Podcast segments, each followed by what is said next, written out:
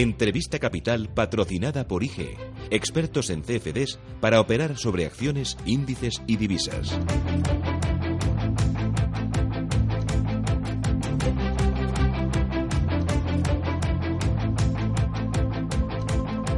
8 y 15 minutos de la mañana, esto es Radio Intereconomía, Capital Intereconomía. Enseguida arranca nuestro tiempo de tertulia. Hoy nos van a acompañar eh, Juan José Rubio. Juanjo, ¿qué tal? Buenos días. Buenos días. Ayer ya trabajando, me dices. Sí, sí, ayer yo en mi comunidad Castilla-La Mancha ya fue día laborable. bueno, pero el resto bien. El resto bien, el resto bien, el resto bien, muy bien. Bueno, nos acompaña también Aurelio García del Barrio. Aurelio, ¿qué tal? Buenos días. Hola, muy buenos días. Y tú hoy sí que vas a trabajar porque te veo hiper elegante. Como siempre. Hoy, se ha puesto, ahora me subes eh, una foto a Twitter para que lo vean los oyentes. Eh, muchas gracias, Susana. ¿Qué tal? ¿Cómo va todo? Bien, todo bien. Después del puente, semanita corta, pero bueno, con lío, así que muy bien. Enseguida vamos a hablar de, previsiones y vamos a poner sobre la mesa esas previsiones de la Comisión Europea. Hoy se van a presentar, aunque ya tenemos eh, los primeros avances. Vamos a hablar también del presupuesto comunitario y de otros muchos más asuntos. Eh, antes, permítanme saludar a Vicente Soler. Señor Soler, ¿qué tal? Muy buenos días. Buenos días. Él es consejero de Hacienda y Modelo Económico de la Comunidad Valenciana. Le hemos llamado porque, al parecer, los presupuestos generales del Estado 2018 esconden o podrían esconder la fórmula para condonar deuda a las comunidades autónomas. El ministro de Hacienda, Cristóbal Montoro, ha incluido en el proyecto de presupuestos generales del Estado una disposición que así se lo permitiría. La disposición abre la puerta a reducir los pagos pendientes de los gobiernos autonómicos que se ajusten el objetivo de déficit y la regla de gasto. Eh, ¿Qué le parece esto a primera vista, señor Soler? Va en la buena dirección, aunque es insatisfactoria para comunidades autónomas como la nuestra, que no podemos cumplir con, por ejemplo, el techo de déficit porque no podemos. Nuestras, eh, nuestros ingresos están muy por debajo de la media y aunque gastamos menos que la media, no podemos mantener los niveles de servicios ah, como los demás porque nuestros ingresos per cápita son 250 euros. Somos 5 millones de personas y eso es imposible que se nos pida lo mismo que a los demás cuando no estamos en las mismas condiciones. Eh, entonces, ustedes sí que abogarían por esa condonación de la deuda a Valencia. Bueno, en general yo creo que lo que ha habido en estos 40 años de democracia es una, una asegurar un mandato constitucional que es la transferencia de las comunidades autónomas y a los ayuntamientos de competencias, unas competencias importantísimas para la vida cotidiana de las personas y también las más costosas, imagínese la sanidad y la educación por poner un ejemplo. Sin embargo, yo creo que nos ha hecho una reflexión en paralelo seria en, en estos 40 años sobre qué recursos ha de tener cada nivel de administración en función de sus, eh, de sus eh, competencias. Eh, yo, en fin, son estimaciones, pero creo que habría que hacer un análisis riguroso. Yo creo que hay una administración que tiene más dinero, más recursos que competencias y otras dos que tienen más competencias que recursos. Estoy hablando de las subestatales, de los ayuntamientos de las comunidades autónomas. Sobre todo, insisto, en el caso de las comunidades autónomas, eh, lo que corresponde son a competencias mucho mucho más eh, eh, caras y mucho más costosas y cada vez más costosas porque porque la vida es así mm. porque la medicina cada vez es más compleja porque necesitamos más cuidados etcétera ¿no? entiendo que si esto es así esto les beneficiaría a ustedes pero también a otras comunidades autónomas como Andalucía Cataluña sí yo creo que en general esto habría que plantearlo desde esa perspectiva no podemos mirar al futuro sin verlo que ha pasado atrás, ¿no? No podemos andar por una senda con una mochila cargada de piedras, que es los desajustes entre ingresos y gastos del pasado. Insisto que cuando se habla de, de malgasto de las comunidades autónomas, yo creo que está haciéndose un flaco favor a, fin, al buen gobierno del ciudadano. El ciudadano, el dinero es del ciudadano, el dinero es de los, de, los que pagan sus impuestos, ¿no? Del contribuyente. Y lo que el contribuyente no es que solo quede una administración o otra, sino lo que quiere es que se vuelva hacia él en buenos servicios. En estos momentos su vida cotidiana depende mucho de los ayuntamientos y de las comunidades autónomas.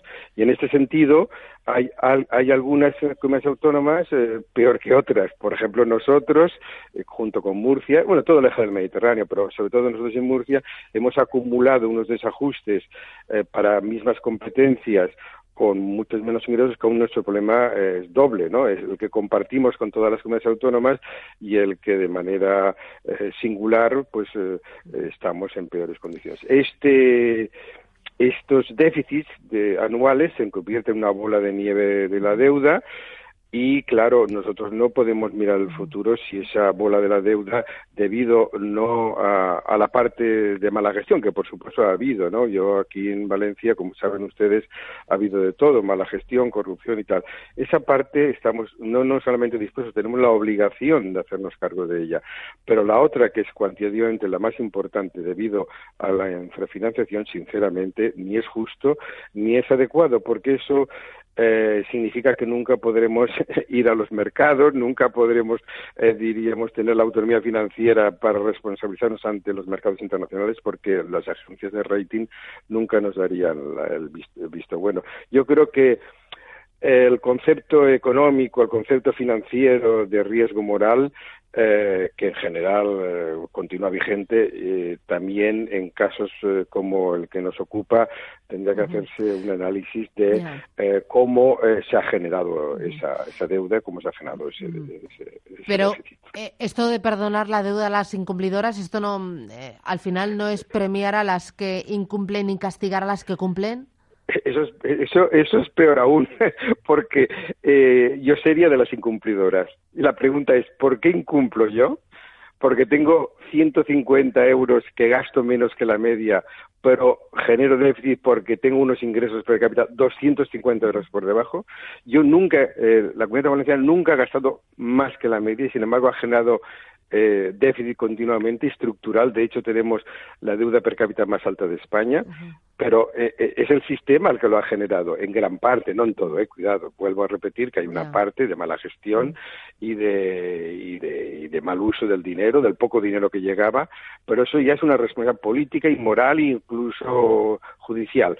Pero la parte del león, que es el, la, la, génesis de la infra, de, de, del déficit y por tanto de la deuda en base a la, infra, en la infrafinanciación, pues me parece que es de justicia y me parece lógico que pensemos el futuro con una eh, compensación eh, por parte del conjunto de las administraciones públicas justamente para poder proseguir el camino y hacer que los ciudadanos eh, pues tengan los servicios que toca, de acuerdo con lo que decidamos en el Congreso de Diputados o donde sea.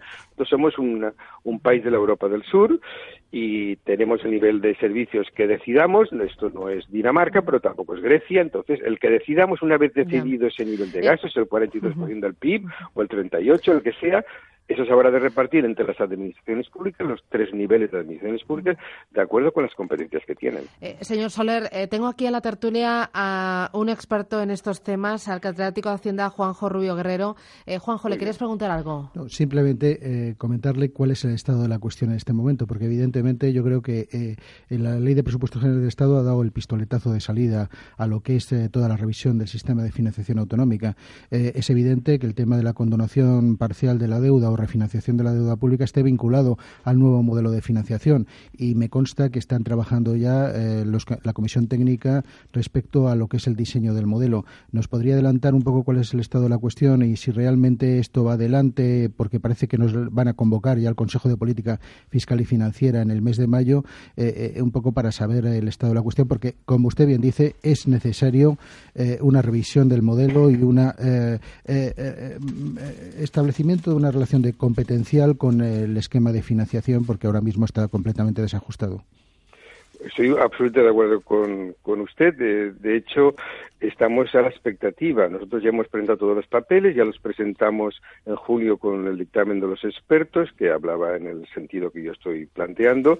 Ahora en el comité técnico hemos vuelto a, plantear unos papeles muy, muy serios. Aquí tenemos el IBIE, Instituto Valenciano de Investigación Económica, que está trabajando desde hace años en el tema. Estamos siendo muy rigurosos, pero por la otra parte, por la parte del Gobierno, del Ministerio de Hacienda, no hay papeles, no hay nada, es un misterio y esperemos ese, este misterio durante el mes de mayo que prometió el ministro Montoro que habría un Consejo de Política Fiscal y Financiera no lo presente. Estamos a la expectativa. Eh, no hay nada, no hay ninguna convocatoria por escrito y estamos muy preocupados porque cada día que pasa eh, la situación se hace más terrible. El problema se acrecienta, sí. Pues mis mejores deseos porque realmente el país lo necesita. Eh, sí, sí. Perdón, no, no, el, país, los ciudadanos, es decir, los ciudadanos necesitan que haya eh, los recursos suficientes para que sus servicios se hagan de la mejor manera posible. No es un problema ni del ministro ni del conseller, ¿eh? es un problema de la ciudadanía, de que paga sus impuestos y quiere los servicios adecuados. Eh, tengo aquí en mi mesa también al profesor Aurelio García del Barrio que le va a hacer una pregunta. Sí, hola, buenos días, eh, señor Soler. Buenos días. Le, quería comentar, eh, bueno, dentro de lo que usted de lo que usted hablaba, pero bueno, ¿cuáles son los planes dentro de la comunidad para tener ese equilibrio presupuestario necesario? y tener por, por, eh, por lo tanto ese, ese excedente? Pues mire, eh, le voy a poner unas cifras que eh, ponen de relieve nuestro nuestra mm, absoluta conformación, idea de estar de acuerdo con la estabilidad presupuestaria. Fíjese, nosotros llegamos al gobierno en el año 15 con un 2,59% de, de déficit. A pesar de la infrafinanciación, a pesar de todo lo que estoy contando, en este momento nuestro déficit al final del 17 es del 0,7. Imagínese que en dos años hemos hecho una reducción de déficit como ninguna otra comunidad autónoma. Es decir, nosotros estamos por la estabilidad presupuestaria, no estamos por el rigor, pero también estamos porque, eh, diríamos, los servicios, eh, sobre todo de un país moderno, de la Europa Occidental como es España, eh, los 5 millones de valencianos lo tengan adecuadamente. Estamos haciendo algo que parece ser la cuadratura del círculo, pero es así, estamos reduciendo el déficit, sin embargo no podemos llegar al 0,4 por las razones que acabo de explicar. Que a mí me digan que soy incumplidora me parece, me parece, en fin, no sé, una tomadura de pelo. no puedo llegar al 0,4 porque voy con la lengua afuera, con, con los recursos que me llegan. Muy bien, pues eh, don Vicente Soler, conseller de Hacienda y Modelo Económico de la Comunidad Valenciana, gracias por concedernos esta entrevista. Que tengamos jueves. Gracias. Muchísimas gracias a vosotros. Un placer.